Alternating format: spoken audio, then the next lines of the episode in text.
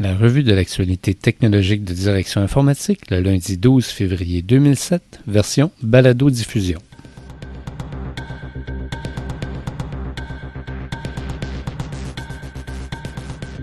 En manchette cette semaine, le CRTC a un nouveau président, la firme Dynacom offre 100 000 des développements intéressants dans l'industrie québécoise des TI, et le Wi-Fi de type N stimulera le marché.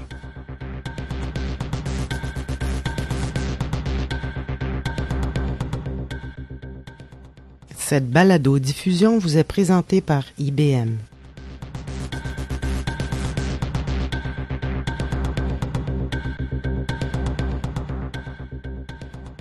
Bonjour mesdames et messieurs, ici Patrice Guy Martin et Jean-François Ferland. La ministre du Patrimoine canadien et de la Condition féminine, Beverly Oda, vient de nommer Conrad von Finkenstein au poste de président du Conseil de la radiodiffusion et des télécommunications canadiennes. M. von Finkenstein était auparavant juge à la Cour fédérale. Entre 1997 et 2003, il a occupé le poste de commissaire au Bureau de la concurrence. Si ce nom vous est vaguement euh, familier, ce n'est pas par hasard. À titre de juge à la Cour fédérale, l'honorable Conrad von Finkenstein a fait beaucoup de bruit dans les médias pour son jugement sur le partage des fichiers en ligne.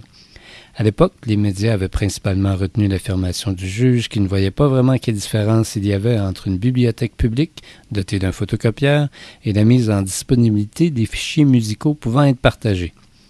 Or, l'essentiel du jugement, on s'en rappelle, portait surtout sur le thème de la protection de la vie privée, puisque le juge devait déterminer s'il permettait aux joueurs de l'industrie de la musique d'accéder aux données des fournisseurs d'accès Internet afin de poursuivre des adeptes du partage des fichiers musicaux et le juge soulignait par ailleurs que l'état actuel du droit canadien n'était pas adapté pour protéger les œuvres numériques. Il sera intéressant de voir quelles orientations donnera au CRTC l'ancien juge qui arrive en poste en pleine vague de déréglementation.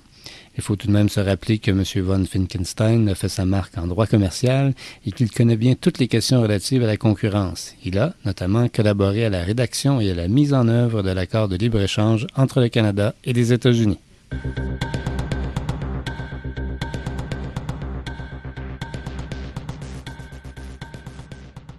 Le concepteur de logiciels de comptabilité Dynacom Technologies de Laval offre 100 000 en bourse et subventions aux développeurs qui créeront des modules enfichables pour ses produits.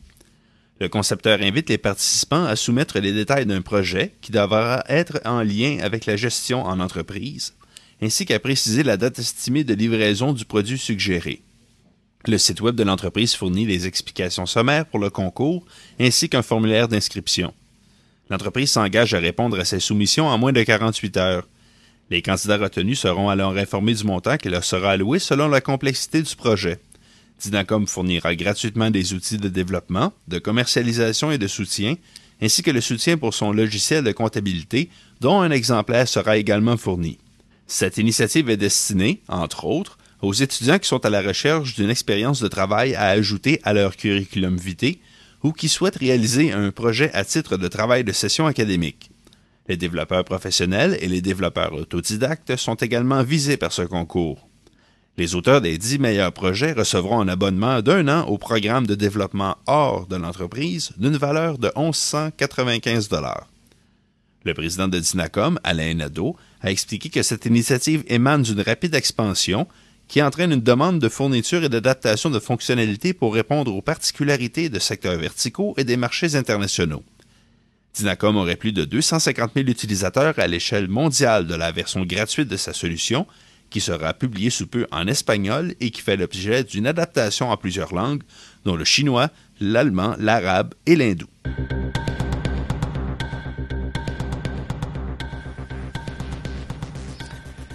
Beaucoup de développement ces derniers jours au sein de l'industrie québécoise des technologies de l'information. Tout d'abord, l'éditeur de jeux Ubisoft a annoncé l'ouverture d'un studio de création de contenu numérique pour le cinéma à Montréal et a indiqué qu'elle souhaitait faire passer le nombre de ses employés au Québec de 1600 à 3000 d'ici 2013, dont 500 pour la division du jeu vidéo. L'entreprise veut faire de son studio de Montréal le plus important centre de développement de jeux vidéo au monde. Ces initiatives seront soutenues par un investissement de l'entreprise de 454 millions de dollars.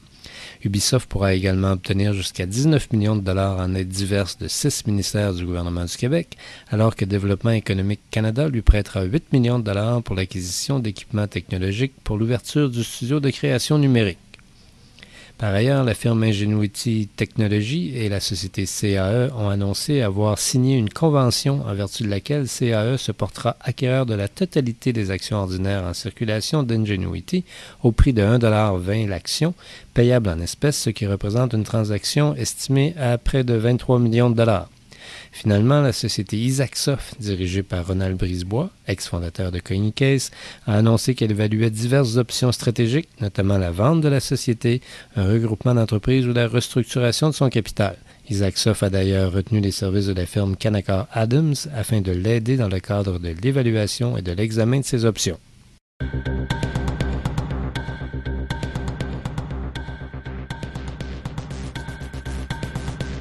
Et voici maintenant quelques nouvelles brèves de l'industrie québécoise des TI.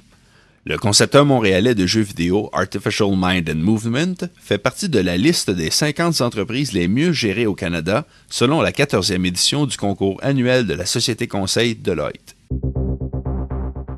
La firme Neuron de Montréal a complété le projet de conception et de développement du site Internet de la chaîne française d'information continue France 24. Le site, dont les contenus sont affichés en français, en anglais et en arabe, est doté d'une interface fondée sur les principes de repérage Web 2.0 où l'information est présentée à l'écran en fonction de son importance relative.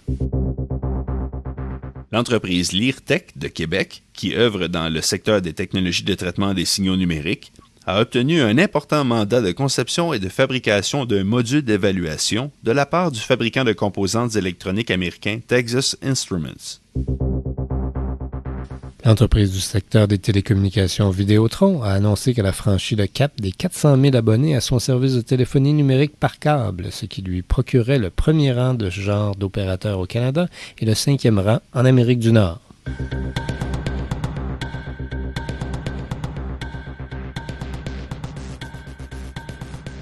L'adoption de la norme 802.11n en 2008 pourrait rapidement donner un nouvel élan à la technologie Wi-Fi, un marché qui se porte déjà plutôt bien. Dans la dernière édition de notre bulletin Direction stratégique, nous citons une estimation de la firme d'analyse Instat qui évalue à 200 millions le nombre de puces Wi-Fi à avoir été commercialisées en 2006. Il s'agit là d'une hausse très appréciable de 25% par rapport à l'année précédente. L'adoption de la nouvelle norme Wi-Fi 802.11n pourrait contribuer à stimuler le marché à moyen terme. Prévue pour l'automne 2008, la version finale de cette norme offrira une vitesse 5 fois plus rapide et une portée deux fois supérieure que la norme 802.11g qui domine actuellement le marché. En attendant que la nouvelle norme soit officialisée, des versions préliminaires ont été approuvées par l'Institute of Electrical and Electronics Engineers et divers fournisseurs ont commencé à intégrer ces versions à leurs produits malgré tout.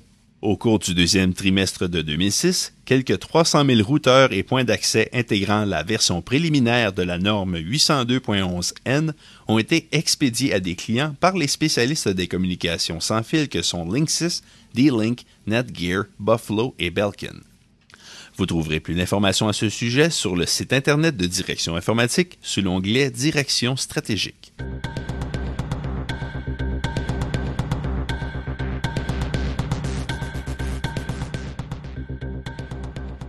Pour plus de détails sur ces nouvelles et pour d'autres reportages sur les technologies de l'information au Québec, nous vous invitons à visiter notre site web au www.directioninformatique.com.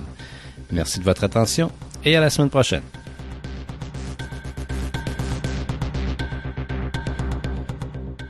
Direction informatique est membre du groupe des publications informatiques de Médias Transcontinental. Toute reproduction intégrale ou partielle est interdite sans l'autorisation de l'éditeur. Tout droit réservé.